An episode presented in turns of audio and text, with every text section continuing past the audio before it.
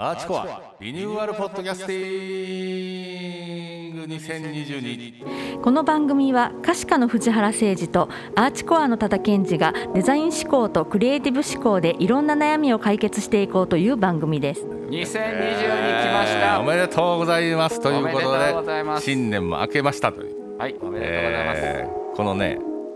多田さんのテンションの低さはまあ新年まだ明けてないですよね、まバレましたか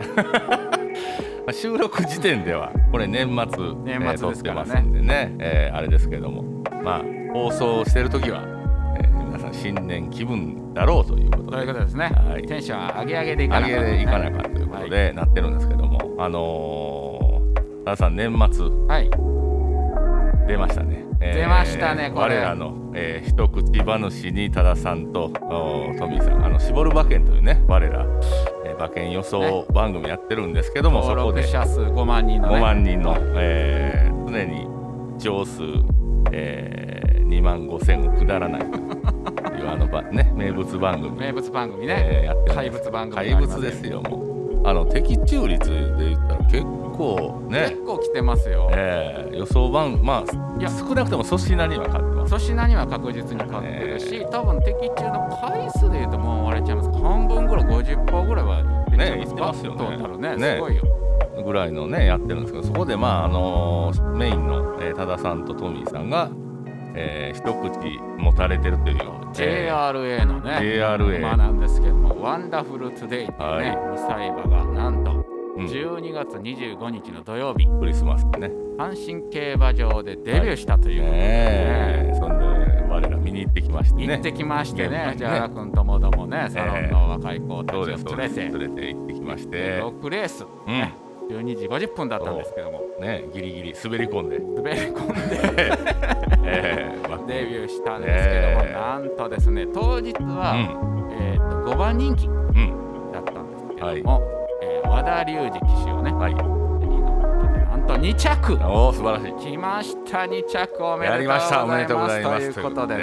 もう初戦から儲けてしまって、素晴らしい、えーまああねとはもうゆったりと見れたといゆう。ったりと見れたというねねえ馬券も的中してということで、いや本当に良かったですねクリスマスプレゼントになりましたねあれはねあのね道中はあれでしたけどあのちょっとちょっとねおっつけな感じやかなんから、ちょっと大丈夫かなっていねう感じ足はありあまんしのたかけなど、という感じだったけどまあ外へ出してからまあぐっと伸びてじわっと伸びてね、うんあれは良かっ3た着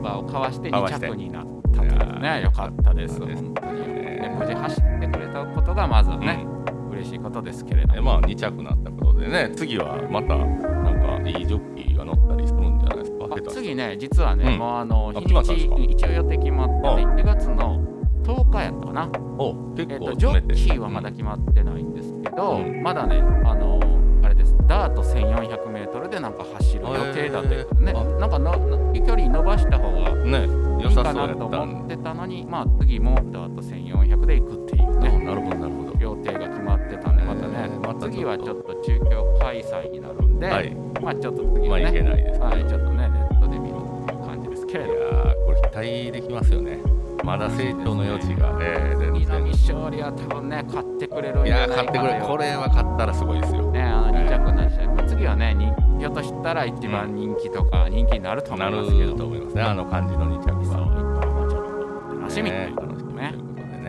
はいえー、でも儲けましてははいいということでやっぱり久々に競馬場行きましたけど、うん楽しいですね、やっぱりみんなでね、競馬場行きましたねいやーそうですねやっぱりあのワイワイ言いながらそうそうそうそうであのちょうど昼ぐらいに行ったんで、はいえー名物の名物のねあのかすうどんか食すうどんべまして、えー、かすうどんと、えー、土手焼きを食べましたお手焼きをね藤原君にごちそうなり、はいい、やー人のお金で食べるまいたやカツうどんがうまいもう最高ですよねいや最あ高れですうまいあれはあれはいいねえーあれは最高ですねあれは本当みんなで食べてそうああいうとかでみんなで食べるっていうのも一つね、うん風物詩というねねねで最後のあのー最終レース前にねうんあのー一緒に行った、えーマスカー君と、マッソンまあねマッソンと儲かってないのは酒を飲んでないからやというわけわからん理由でわけわからん名言が出まし名た言が出てビールを買って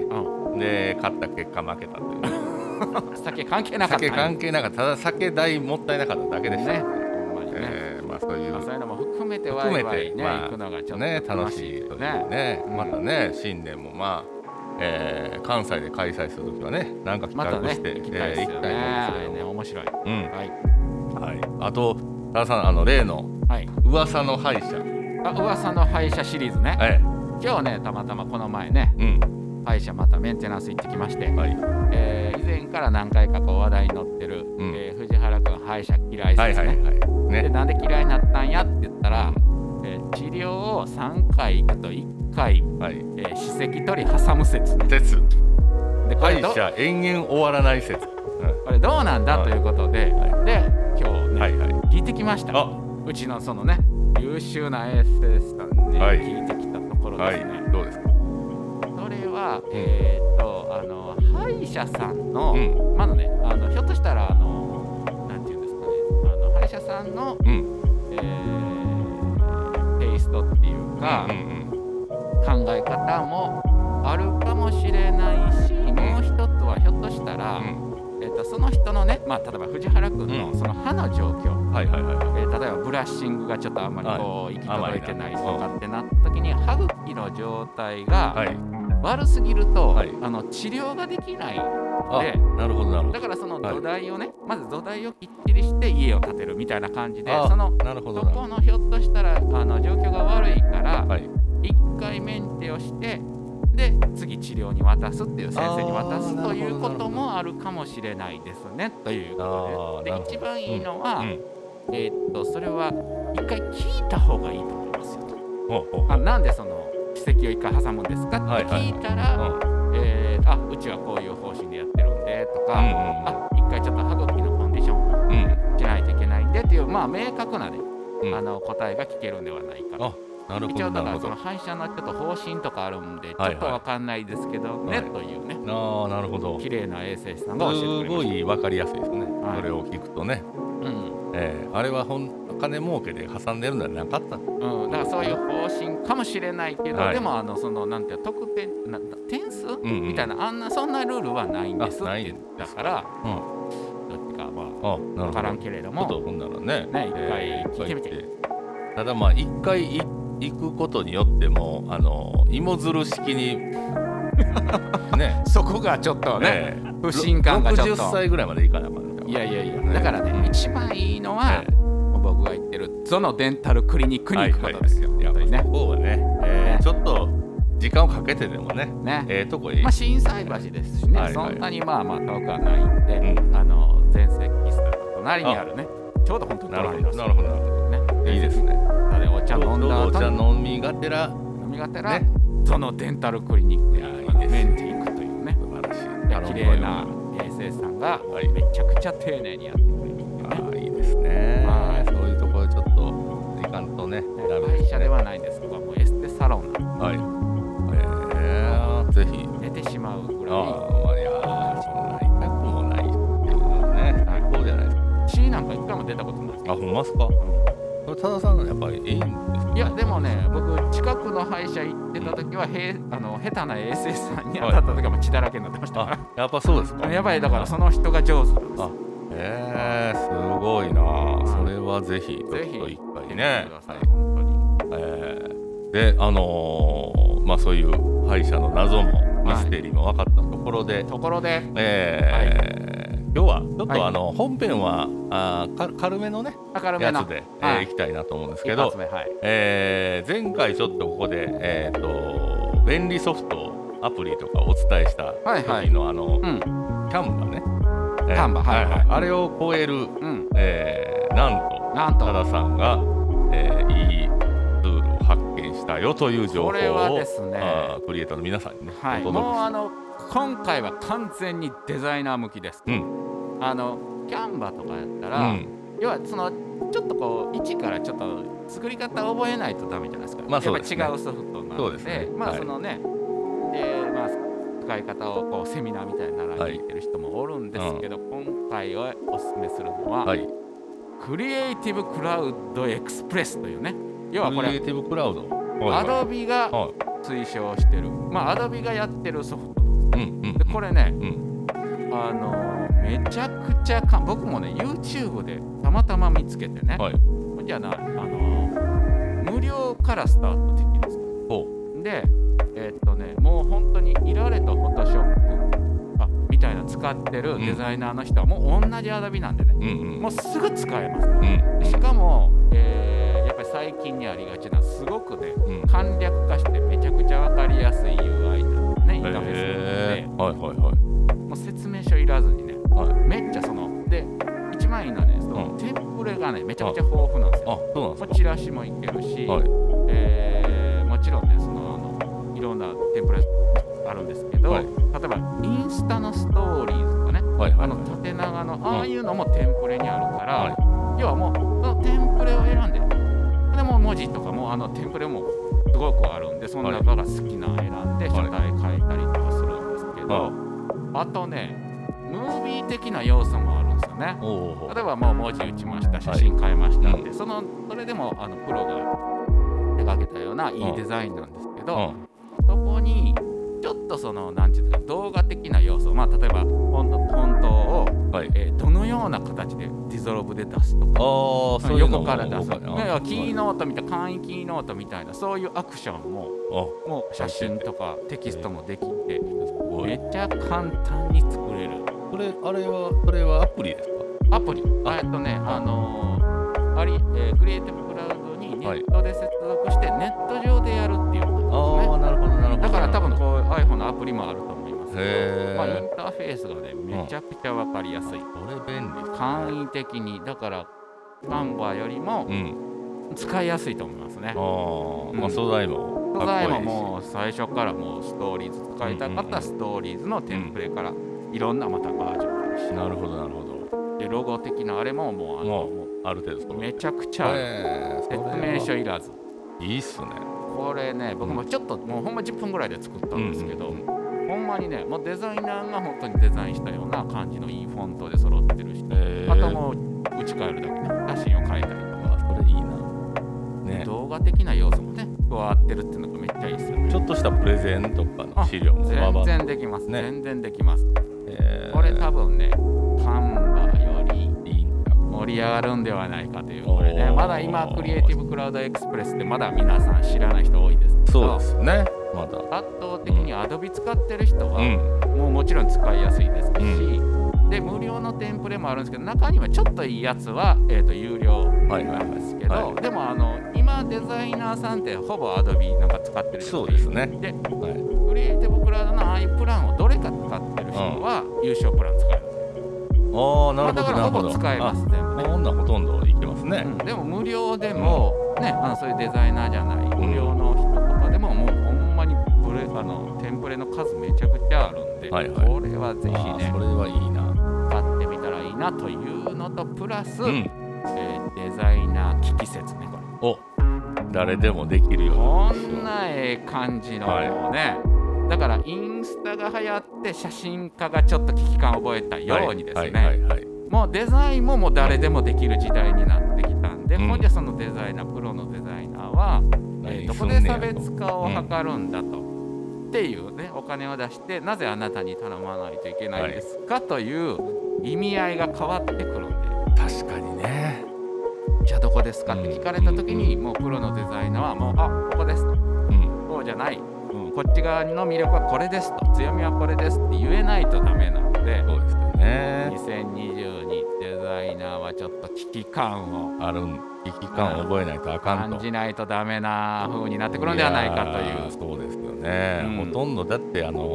もうウェブサイトすらいらん説出るじゃん出てるじゃん、はいえーもう SNS でねとかもうねお店とかももうあのリットリンクとか、ねえもうもう僕も活用してますけどもうはいあれ貼ってますからね僕名刺にねリットリンクをいやいやほんまにそれでいいし簡単ねに作れるし、うん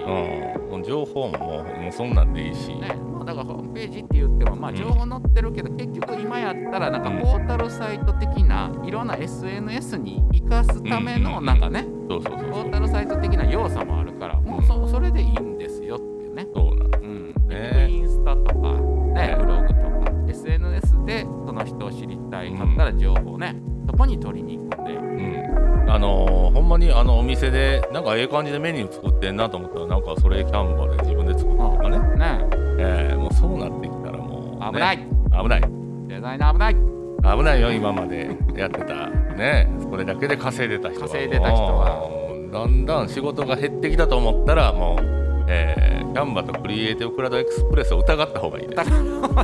あそっちを使ってんちゃうかもしそかしてっちを使ってんちゃうかといねうねあとあのー最近ねあのーインスタとか見てたら、うんえー猫も杓子もねはいキャンバ使ってるんでもそうですねだんだんねムカついてきましたムカついてきた みんな上手になっとるええもう手上手になった上にあのみんなね同じようなテイストであのねやってるんでね確かにだからもうインスタもそんな感じですねインスタで加工したら写真もええ感じになるからあれフィルターとかもストーリーズフィルターとかもねまあいい養感じですよ蚕あってねあとはもうやっぱだからもうここまで来たらうんあの何をやりたいかとか何どう表現したいかのただけになりますねそうだでんすだんね、ええその元々の発想とかそういうところが大事になってくるんちゃうかもなういいのは当たり前っていう感じになりますから、んデザインをねねねいいのは当たり前からやっぱ圧倒的な良さとか、はいもう一目見ただけでねいやうこれは心を奪われるぐらいの何かをんうん持ってないうんと、いちょっと厳しいですかねこれからは、や厳しい気がねする、なだってあんなねうんクラクリエイティブクラウドエクスプレスね、うんあんなん作れないですもんねいやこれそんなムービーとかこう加わったようなねいあやあいうのってほんまに逆にもうできないからそうね僕らも逆にそれで助かる時で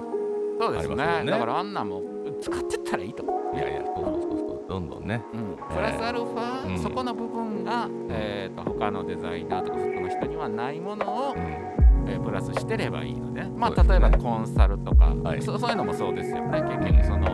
そこはあのプロの経験があるから、まあそこは普通の人ではなかなかね、あのーこうキャリアとか経験っていうのは変えられないんうで、んはいまあそういうところでうんうんう強みを出すかね。んうんそれがもうあとはいち早く使いこなして教えるかですよねそうですね、それありますね。ねうん、こういうのそれあれと、プロが使うとこうなるよっていうね。うんことのこう使い方のね、確かに。えー違いを出すあとまあさらに進んでこれ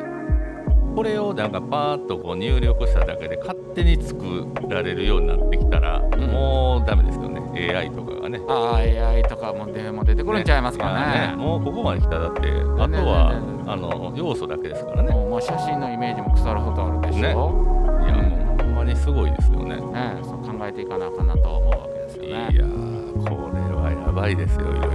あやっぱりほら僕とか藤原君はやっぱりそのプロデュースする側っていうのがあるかーら、うんうんそうんのまあ、デザインって言ったらその一部じゃないですかやっぱそりうですねはだいからそのプロデュース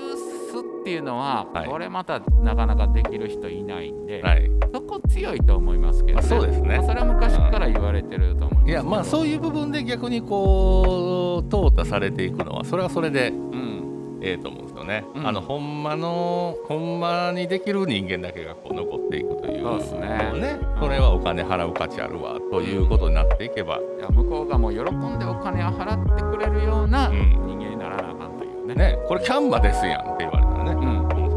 そんキャンバ ーですっていうね。そうですよ。何かみたいな。なね、うんいやーそういうこといでやす、ね、詳しかったらあなたも同じように作ってごらんなさいと。はいはいはいはいいやだからそこでもやっぱちゃうなと。そうやね大元のセンスこ人作るとやっぱちゃうなって言わせるぐらうんいやのっぱねそ。こはね大事やわキャンバーですやん言われたらもうそれうんもう言われる時点でもう舐められてますよあいやねいやっていほうんまねほんまほんまだからその成果物がもうそこら辺にあるようなものを出してるとうんそういうふうに言われるますよねうんというねいやーねすごいな時代いやはほんまあれはねで使い方ももう YouTube 見ただけでうんもうすぐ覚えれますあああ YouTube にもそういうの出し YouTube にも上てがはるる人人もも僕それで知ったんではねいはいはいクリエイターの人の YouTube 見てたらあこんなんあるんや思ってうん一回やってみたらめちゃ簡単にできるえもうテンプレも素晴らしいもう最初からテンプレの時点でセンスがいいんでうんうねんうんすごいなもうあのカメラもだってあれですもんね最近もう iPhone の方がええというぐらい iPhone の方がいいもう本当にねねあものういいっていうか iPhone すごいですねねもうそうなってきたらどうなるんですかねもうああいうカメラとかなくなるんかいやだから僕も自分でね一眼撮ってるからよくわかるんですけど、うんやっぱそのさっき言ったやっぱこっちで一眼で撮った違いを何なのかっていうふうに見せられるようにならないとダメだなっていうねなるほどねカメラはやっぱりまだね言って細かいことを言うと、んあやっぱりまだ一眼は一眼の深さあるねっていう感はいじはいなはので、い。うんうん色補正とかもしてバーンって1枚でね、うん。うんうん。これは iPhone で撮れないですねっていうのがやっぱあるかあれやっら、ぱある。うあの競馬場でもあのほんまにバズーカみたいなの持ってたじゃないですか。ん、そうそうそう白いレンズ、ね、そうそうそうあのねあの宇宙の惑星行くんちゃうかいうぐらいのあ の